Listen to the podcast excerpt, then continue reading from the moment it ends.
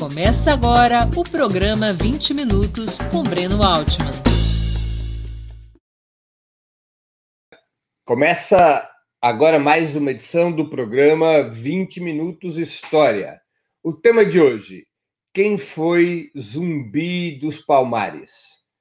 Nós vamos falar um pouco sobre a vida e a morte do grande líder, do principal líder do Quilombo dos Palmares, exatamente por conta é, desse líder é que temos hoje, quer dizer, o Dia da Consciência Negra, dia 20 de novembro, é uma homenagem a esse a esse líder, a Zumbi dos Palmares. Antes a gente começar, ele foi assassinado, foi executado no dia 20 de novembro de 1695, uh, e essa data da sua execução é que foi escolhida para homenagear o Dia da Consciência Negra.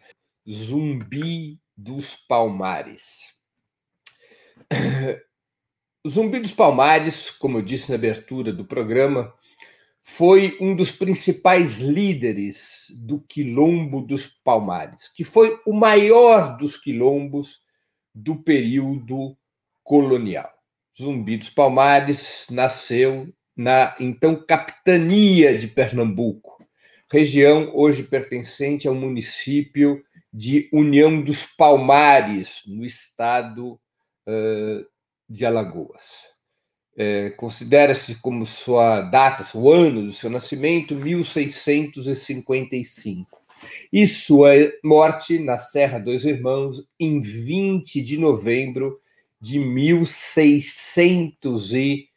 95. Portanto, no dia de hoje, são 325 anos da morte de Zumbi dos Palmares. A palavra zumbi ou zambi vem do termo zumbe, do idioma africano quimbundo, e significa fantasma, espectro, alma de pessoa falecida. Esse é o significado do nome de Zumbi dos Palmares. O Quilombo dos Palmares, que era também localizado na capitania uh, de Pernambuco, onde nasceu uh, Zumbi, na mesma região onde ele nasceu, na União dos Palmares, em Alagoas, era uma comunidade formada por escravos negros que tinham escapado das fazendas, das prisões, das senzalas brasileiras. Ocupava uma área que se calculava próxima ao tamanho de Portugal, no seu auge, o Quilombo dos Palmares, chegou a eh, abrigar uma população por volta de 30 mil pessoas. 30 mil pessoas era a população que se calculava de, do Quilombo dos, dos Palmares. É, o zumbi o Zumbi dos Palmares, que havia nascido, como eu disse, na capitania de Pernambuco, ele era. Ele não nasce como escravo, ele era livre, ele estava livre, mas ele foi capturado e entregue a um padre missionário português, Antônio Melo, quando ele tinha aproximadamente uns seis anos de idade. Quando é capturado e entregue a esse padre missionário, ele recebe o nome de Francisco, ele é batizado pelos cânones da Igreja Católica e recebe o nome zumbi, recebe os sacramentos, uh, aprende português, aprende latim e ajudava ali o, o padre Antônio Melo na celebração da missa e assim por diante. Quando foi o ano de 1678, então o zumbi já tinha 23 anos de idade. Naquele mesmo período, o governador da capitania de Pernambuco, cansado do conflito com o Quilombo dos Palmares, o Quilombo dos Palmares havia se instalado uh, antes do nascimento de, de, de, de Zumbi. O, o, governador de Pernambuco se aproxima do líder do Quilombo dos Palmares, que era Ganga Zumba. E o governador de Pernambuco propõe uma oferta de paz a Ganga Zumba. Uh, qual era a base dessa proposta de paz oferecida pelo governador de Pernambuco? todos os escravos fugidos que estavam abrigados no quilombo receberiam a liberdade, desde que o quilombo dos Palmares se submetesse à coroa portuguesa. O Zumbi já tinha relações com o quilombo dos Palmares, já Zumbi já estava uh, interagindo no quilombo dos Palmares. E essa proposta do governador de Pernambuco foi aceita por Ganga Zumba. Mas é nesse momento que Zumbi se alça a liderança e rejeita a proposta, critica Ganga Zumba e promete continuar a resistência contra a opressão portuguesa, mantendo o quilombo dos Palmares como uma área, como uma região insurrecta, como uma região rebelde contra a opressão, contra a coroa portuguesa. É nesse momento que Zumbi se torna o novo líder de quilombo dos Palmares. Ganga Zumba passa a ser considerado é, um traidor. E Zumbi dá continuidade à rebelião do Quilombo dos Palmares. 15 anos depois de Zumbi ter assumido a liderança do Quilombo dos Palmares, o bandeirante paulista Domingos Jorge Velho, um dos mais célebres e violentos dos bandeirantes paulistas, é recrutado para organizar a invasão do Quilombo. Muitas invasões tinham sido tentadas antes e o Quilombo se defendia contra as forças oficialistas, as forças coloniais que buscavam destroçá-lo.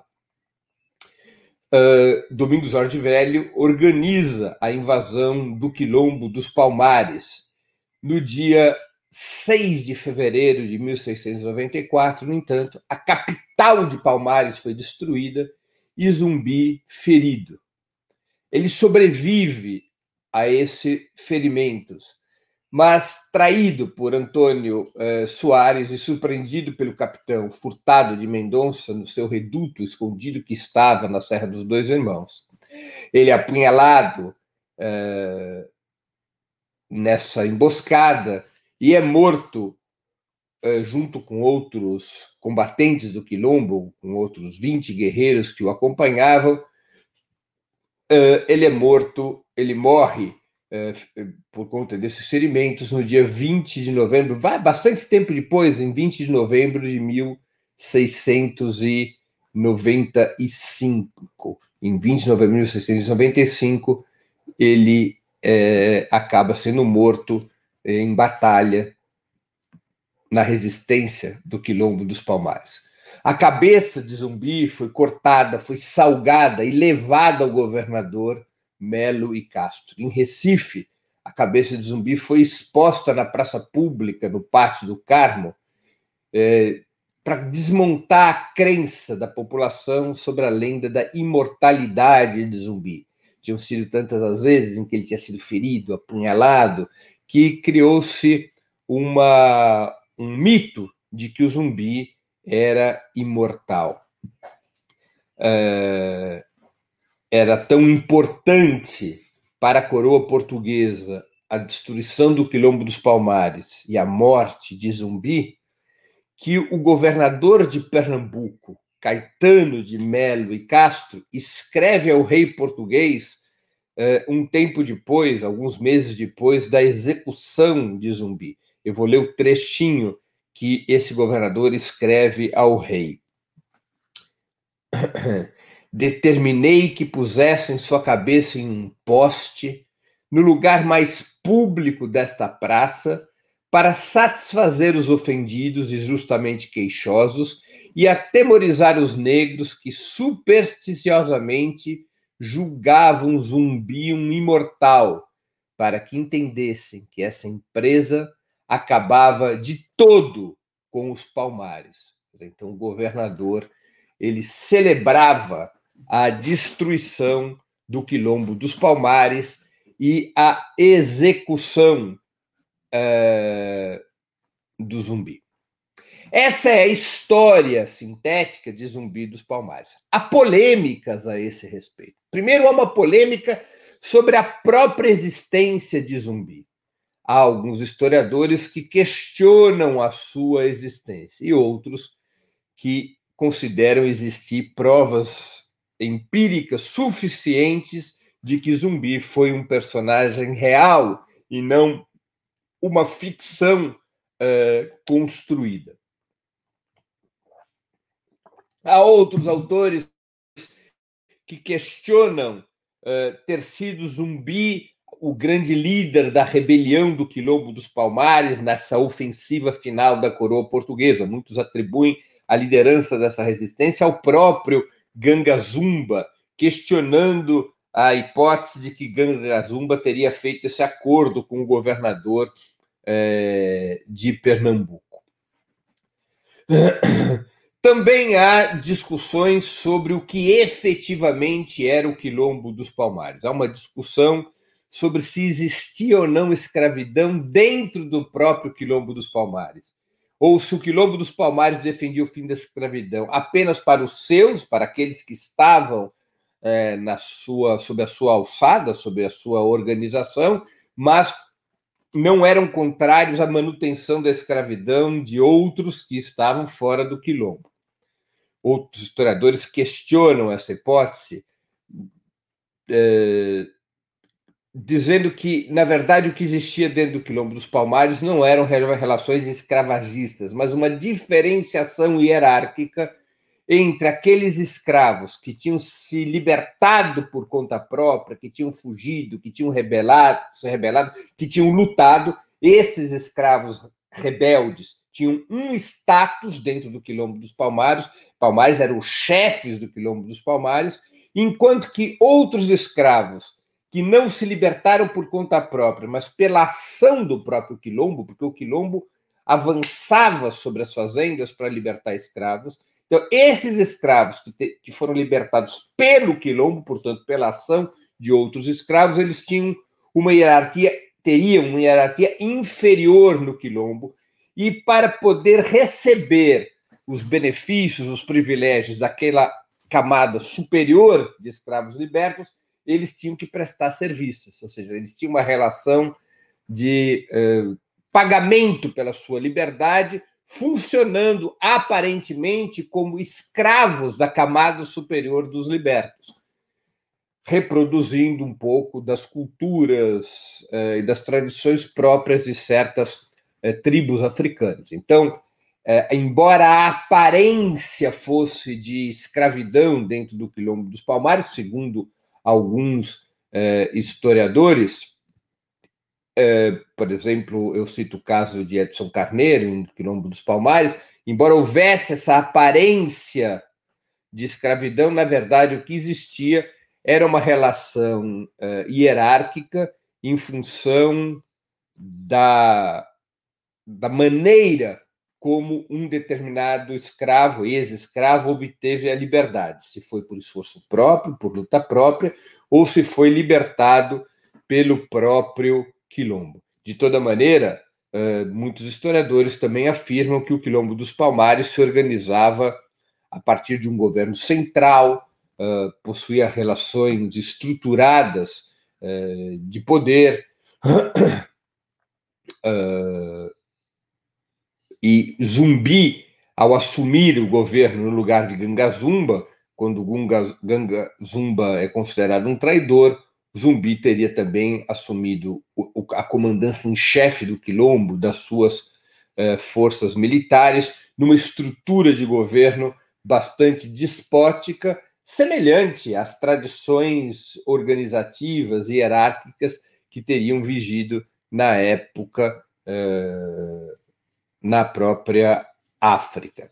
Também havia situações que foram muito aproveitadas na época para o desgaste de quilombo, e muitos historiadores conservadores se aproveitam disso, que era os escravos que tinham sido libertos pela ação do quilombo.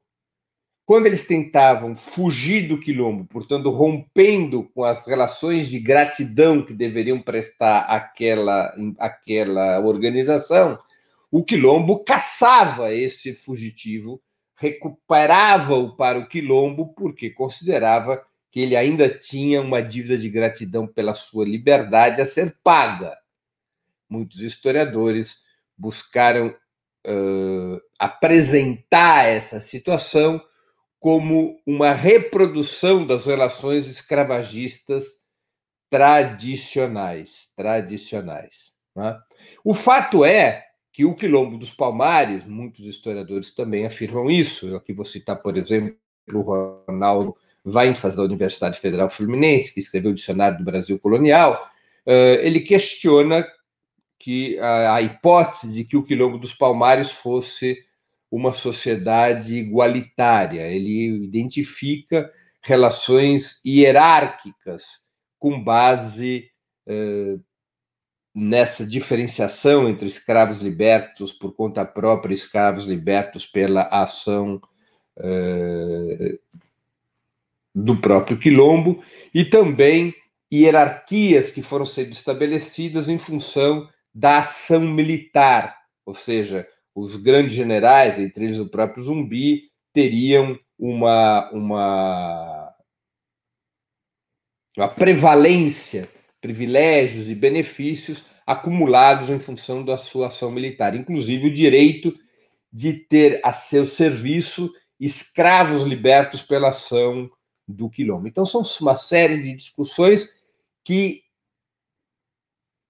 uh, são realizadas a respeito do quilombo dos Palmares. De toda maneira, de toda maneira, o quilombo foi a principal batalha travada pelos negros escravos contra a opressão portuguesa, contra o regime colonial escravagista no século XVII. Teve um grande impacto, não apenas na capitania de Pernambuco, mas por toda a região do que então era chamado do norte brasileiro, uma grande repercussão sobre todos aqueles escravos que trabalhavam principalmente nos engenhos de açúcar das capitanias eh, de Pernambuco, da Bahia. Né? A Serra, eh, ou seja, o Quilombo dos Palmares será um exemplo de luta dos escravos que buscavam fugir da opressão escravocrata. Né? O, Quilombo dos Palmares, como eu disse no início,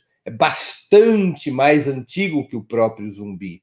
O Quilombo dos Palmares ele é fundado ainda no século XVI e, e era a casa segura, o santuário, o espaço para onde os negros eh, que fugiam da escravidão podiam se proteger contra a opressão dos senhores escravos, dos senhores das terras e das próprias forças armadas do colonialismo é, português. Ah. É, zumbi, ele integrado ao, ao quilombo a partir de 1675, consta-se consta sua integração, ele vai se revelando um grande guerreiro, um grande organizador militar.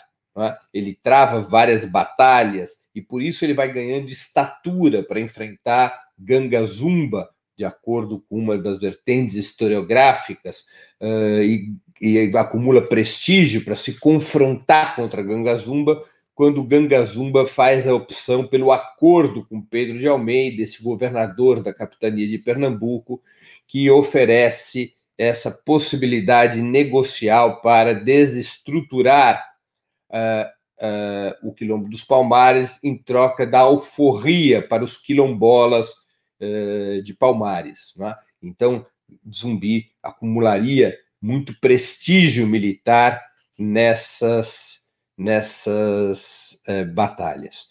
Como eu havia já dito, apenas para finalizarmos a exposição, Zumbi foi assassinado com 40 anos de idade, em 20 de novembro de 1695, há 325 anos atrás. Ele foi traído, denunciado por um antigo companheiro, Antônio Soares, localizado, repito, pelo capitão Furtado de Mendonça, preso, morto, a cabeça cortada, salgada, levado ao governador Melo e Castro. no mesmo ano em que ele é assassinado e sua cabeça exposta em Recife, o rei de Portugal, Dom Pedro II, premia com 50 mil réis esse capitão Furtado de Mendonça, que foi o responsável pela caça e morte de Zumbi. Essa história faria de Zumbi, de Zumbi dos Palmares, um símbolo da luta contra o escravismo, um símbolo da luta pela emancipação dos negros. E por isso mesmo, por conta da luta do movimento negro, fez-se dessa data o Dia da Consciência Negra. Há exatamente 25 anos, uma grande marcha dos movimentos negros tomou Brasília e uma das suas reivindicações era exigir o estabelecimento do Dia da Consciência Negra. Era uma, um dos pleitos apresentados pela mobilização, pela luta dos negros brasileiros. Uh, e a data que foi escolhida é a data que homenageia o principal mártir, o grande herói, o grande símbolo da luta da resistência negra, Zumbi dos Palmares. Termino assim minha exposição, é, minha exposição de hoje. Vou abrir agora um pouco para as perguntas que é, estão sendo apresentadas pela, pelos nossos espectadores e pelas nossas espectadoras.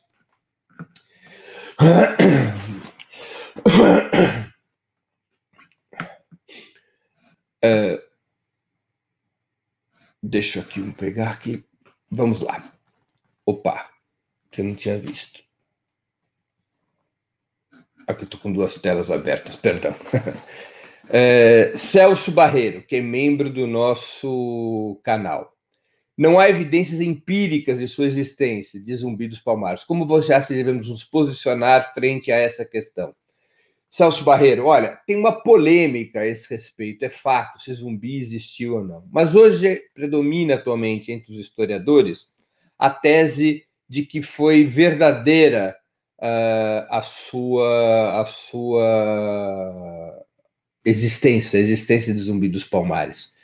Claro, nós estamos falando de um personagem que existiu ou teria existido numa fase muito antiga da nossa história, de um Brasil ainda muito de poucos registros historiográficos, mas há uma predominância na historiografia da ideia de que ele existiu e de que ele teria cumprido essa trajetória a qual me referi. Portanto, Considero que seja bastante legítimo que os movimentos sociais, absolutamente legítimo que os movimentos sociais, em particular que os movimentos negros, reivindiquem a figura histórica de Zumbi dos Palmares. De toda maneira, Celso, há muito mais evidências da existência de Zumbi dos Palmares do que de Jesus Cristo, não é? é outro personagem que também poderia ser considerado mitológico.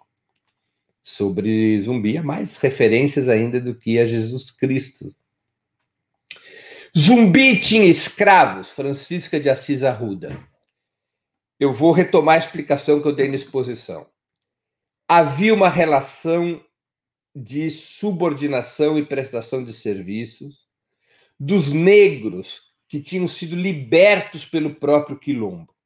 Esses negros libertos pelo próprio quilombo, esses, esses, esses escravos libertos pelo próprio, próprios quilombos, eles tinham que prestar serviços no quilombo.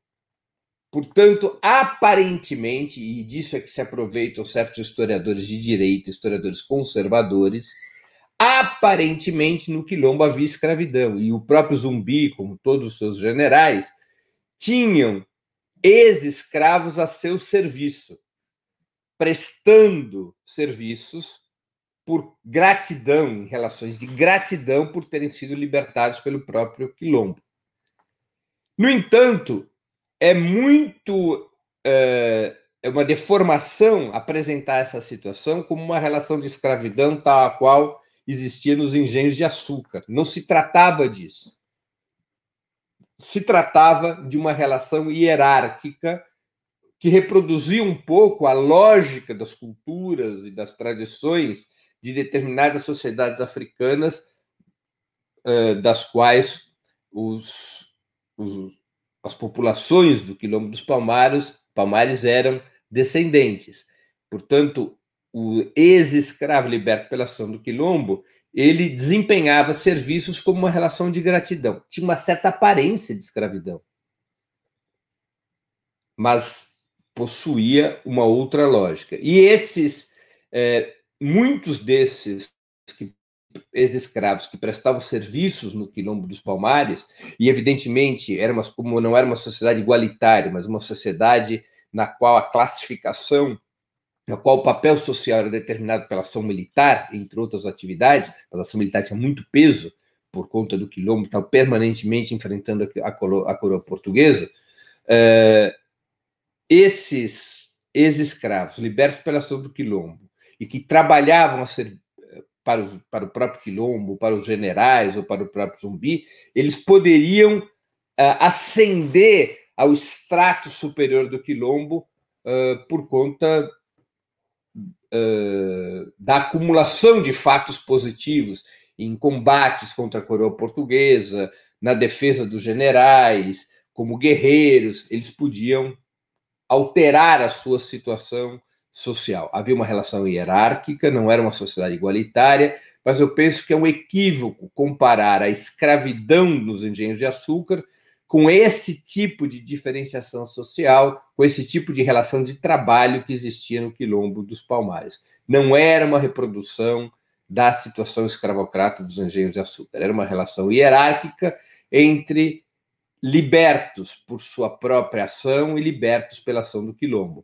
O quilombo dos Palmares, tanto por razões tradicionais, quanto pelas próprias circunstâncias do quilombo dos Palmares, de enfrentamento com a coroa portuguesa, valorizava e muito o elemento militar, o elemento guerreiro. Não eram iguais aqueles que guerreavam pela sua liberdade, que haviam fugido, enfrentado os opressores, daqueles que passivamente tinham sido libertos. Da mesma maneira que dentro do quilombo, os grandes guerreiros tinham privilégios e benefícios que aqueles que não eram guerreiros corajosos ou que tinham uma participação menor é, no, no, nos enfrentamentos. Né? Então havia uma diferenciação determinada pela lança, pela participação na questão militar. Uh, Márcia Simone, um cliente negro foi assassinado dentro do supermercado do Carrefour. Isso aconteceu em Porto Alegre. Uma covardia de dois assassinos segurando o homem e outro socando sua cabeça. É, foi uma cena brutal. Eu li a respeito logo hoje de manhã. É, é uma cinte, repito, isso ocorreu em Porto Alegre. É, é uma vergonha, um vexame, uma dor para o país que isso ocorra às vésperas do Dia da Consciência Negra, mas é um reflexo do que, que é a nossa sociedade.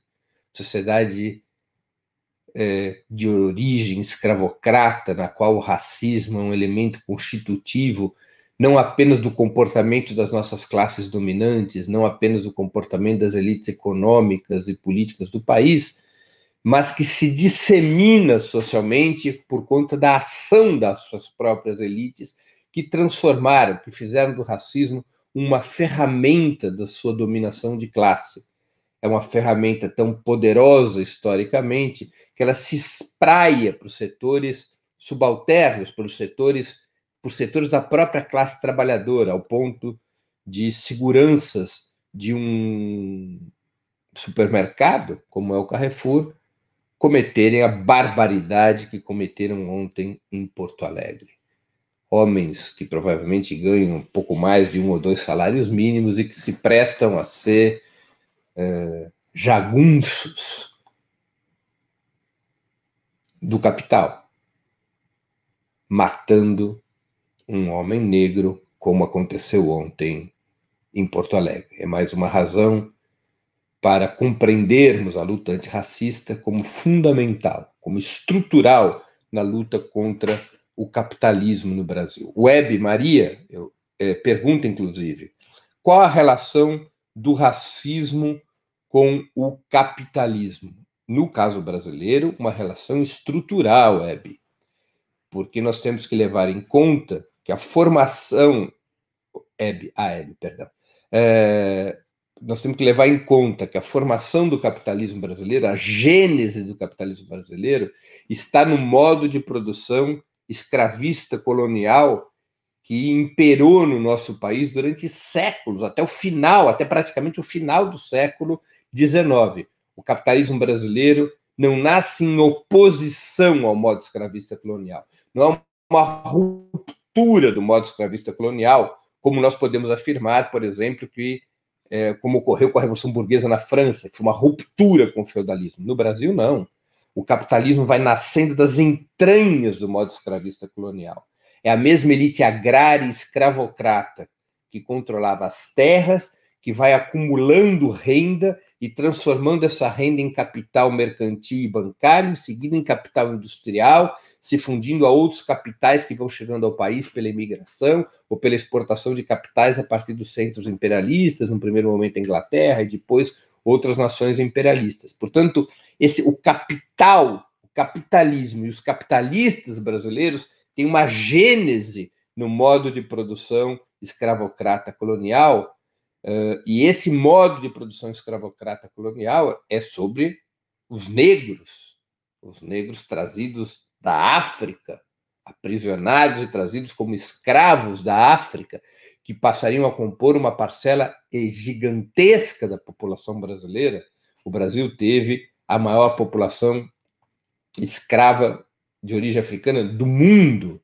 E essa população veio a demarcar o Brasil como um país de maioria negra e, portanto, aqui é, o racismo ele nasce como parte da estrutura capitalista no nosso país. Embora o capitalismo hoje não necessite economicamente do racismo como fator estrutural, ou seja, o capitalismo foi estabelecendo outras ordens de dominação, o fato é que o, racismo no Brasil tem uma origem estrutural no capitalismo brasileiro. E a sua superação pressupõe a superação do próprio capitalismo, porque o racismo é uma das ferramentas, talvez a principal ferramenta ainda, embora não a única, é, para determinar a dominação de classe no Brasil, para humilhar a classe trabalhadora, para oprimir a classe trabalhadora. A burguesia tem várias ferramentas culturais para isso. O racismo é uma delas é uma delas. Sabe aquela velha frase própria de uma sociedade autoritária, que é colocar a pessoa no seu lugar? A gente ouve sempre isso no linguajar da burguesia brasileira. Então, o racismo é um desses instrumentos, como a misoginia, outro desses instrumentos. É colocar no seu lugar. Então, o racismo continua a ser uma ferramenta cultural relevante, embora o Brasil é, já não dependa mais estruturalmente do racismo, estruturalmente no sentido econômico, como era no período escravocrata. De toda maneira, o saldo do, do período escravocrata foi essencial para criar um exército industrial de reserva que permitiu ao capitalismo brasileiro, ao longo de toda a sua história, pagar salários baixíssimos à classe trabalhadora.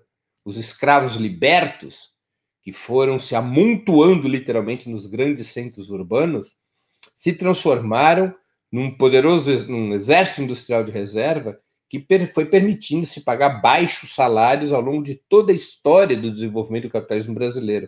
Baixos salários, poucos direitos e assim por diante. Então, não é possível compreender o capitalismo brasileiro sem estudar a fundo o racismo como fator estrutural da construção do capitalismo brasileiro.